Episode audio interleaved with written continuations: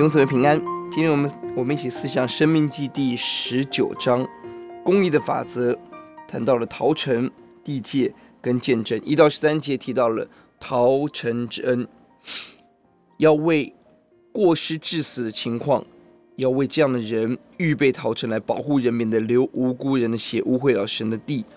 而逃城之恩不是为所有人预备的，长老要很谨慎的处理分辨，这人到底是无心还是蓄意。若是蓄意杀人，来到逃城，非但没有保护，反倒是长老要主动执行这样的死刑，这才是公义，并且逃城要有道路，让人容易奔跑进入。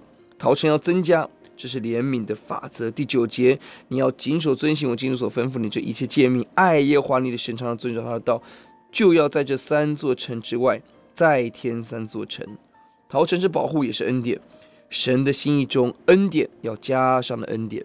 神期待逃城不恩，不只是河东三座、河西三座，则神期待有更多的城市能分别出来，要实行保护跟怜悯的工作。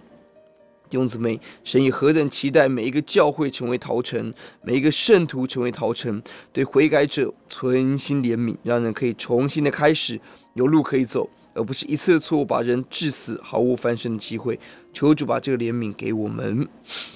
而这个背后的神学，这是地是神的地，血是神给的生命，不可流无辜人的血，也不可纵容蓄意杀人者。而地界不可挪移，免得透过炒地皮，人剥夺人的财产。十五到二十一节提到了假见证的处理。在法庭上见证很重要，十五节不可听一面之词，要两三位完整了解实情再做判断。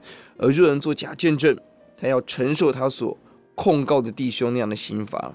提醒我们每一个人的见证很重要，我们每一个人要站在神面前说话，向神交账。我们祷告，主求你帮助我们行公义。哦，主啊，主啊，在一些无心的错误、愿意悔改人当中，给人更多的怜悯跟恩典。也帮助我们守住地界，不可侵吞人的田地；也帮助每一句话在神面前要交账，要战兢，讲的真实，陶主喜悦。听我们的祷告，奉耶稣的名，阿门。